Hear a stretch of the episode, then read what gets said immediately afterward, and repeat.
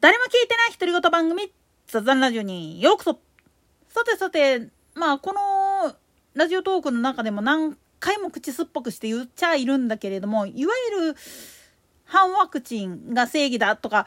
ノーマスクこそ正義だとかっていうと大騒ぎしてる人たちっていうのは、みんな感情的になってるんですよね。で、当然だけれども、いわゆる共産主義は正義だって言ってるのも全く一緒です。なんでやねん。つかね、なんで、まあ言ってみれば、救われない人がいるかって言ったら、それこそ本当に特殊な事例であるがゆえっていう部分が抜け落ちてるんですよね。つまり、ごく稀に、その方法では救えないっていう人が必ずいるんですよ。なんだかの形で。仏法の世界でも、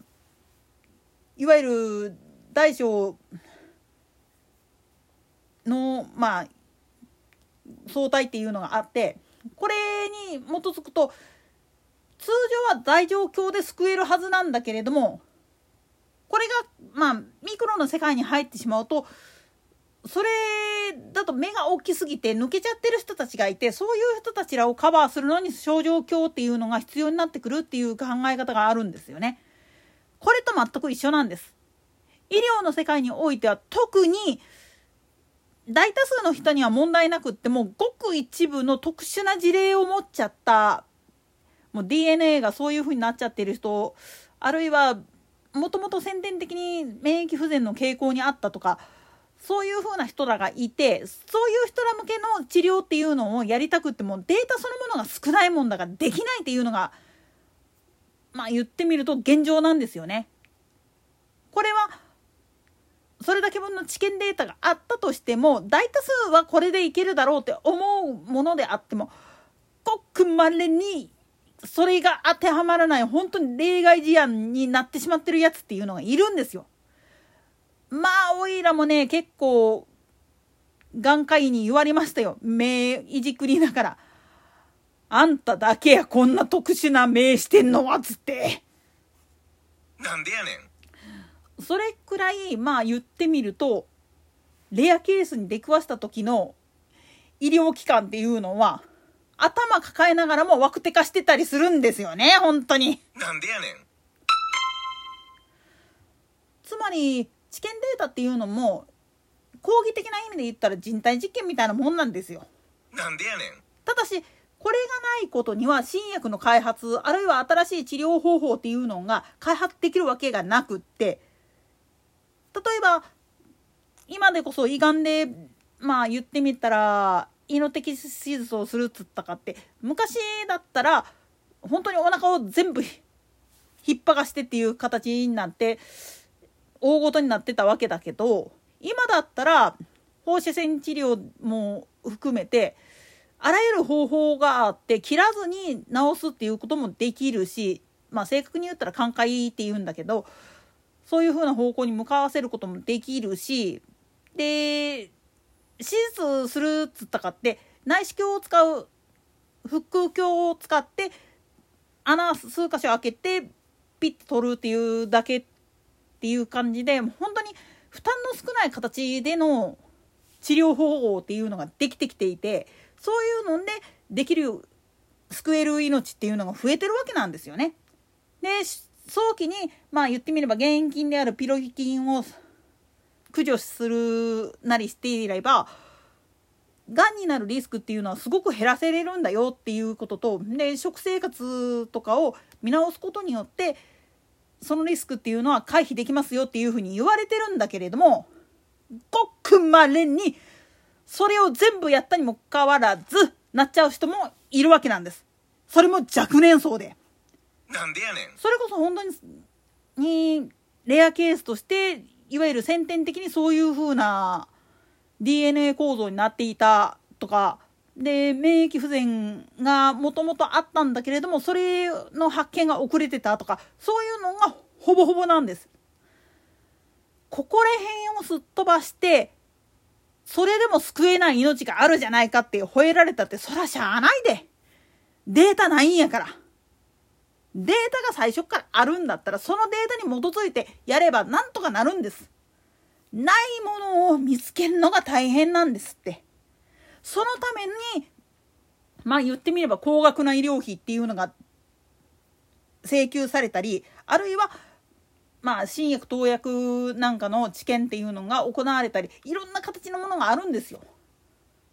それすら否定している人らそれによる莫大な富を得たことに対しての批判っていうかねそれっていうのはちょっとやっぱ物の見方がずれてるんですよね。これは特に予防医学っていう観点で言った場合ワクチン接種っていうのはあくまでもまあ言ってみれば可能性を減らすためにやるものだつまり感染したとしてもデータがあるから体の方に抗体データっていうのができてるもんだからある程度はまあ症状を抑える場合によっては回避するっていうことができるっていうことで打ってるわけであって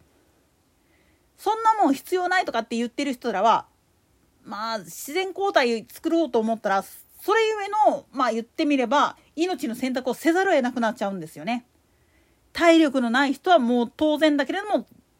それが元でっていう可能性はあるしたとえまあ無事に生還できたとしても何らかの形でのね後遺症が残っててっていう人も出てくるわけなんですよ。でそれの治療をやろうと思ったらそれが原因になっちゃって余計に病状を悪化させたっていう可能性っていうのもむちゃくちゃあるわけなんですよね。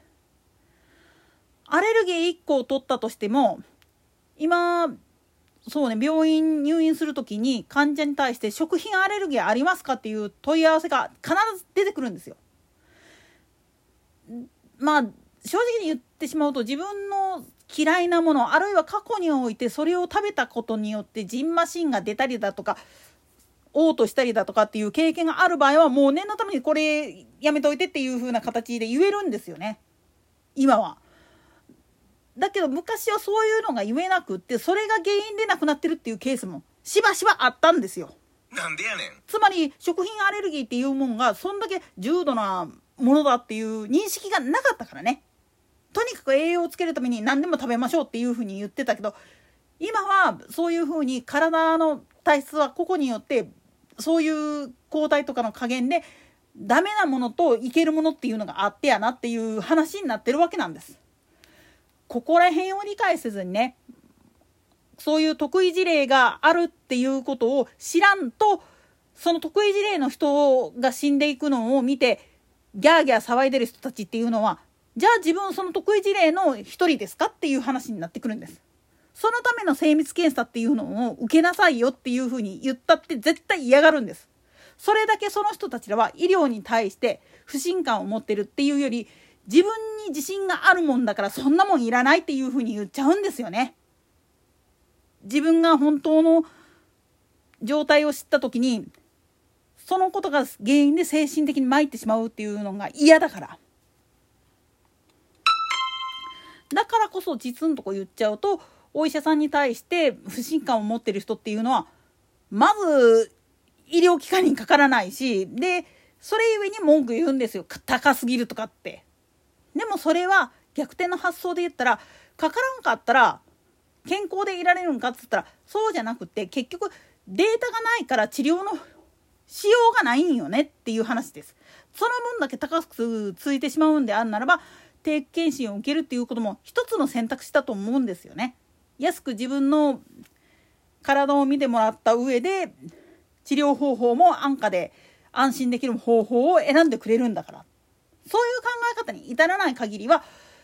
ずっとこれからまあ言ってみれば医療機関にかかるのが怖くってっていう形で逃げ続けざるを得ないんじゃないかなっていうふうに思うんですよね。といったところで今回はここまで。それでは次回の更新までごきげんよう。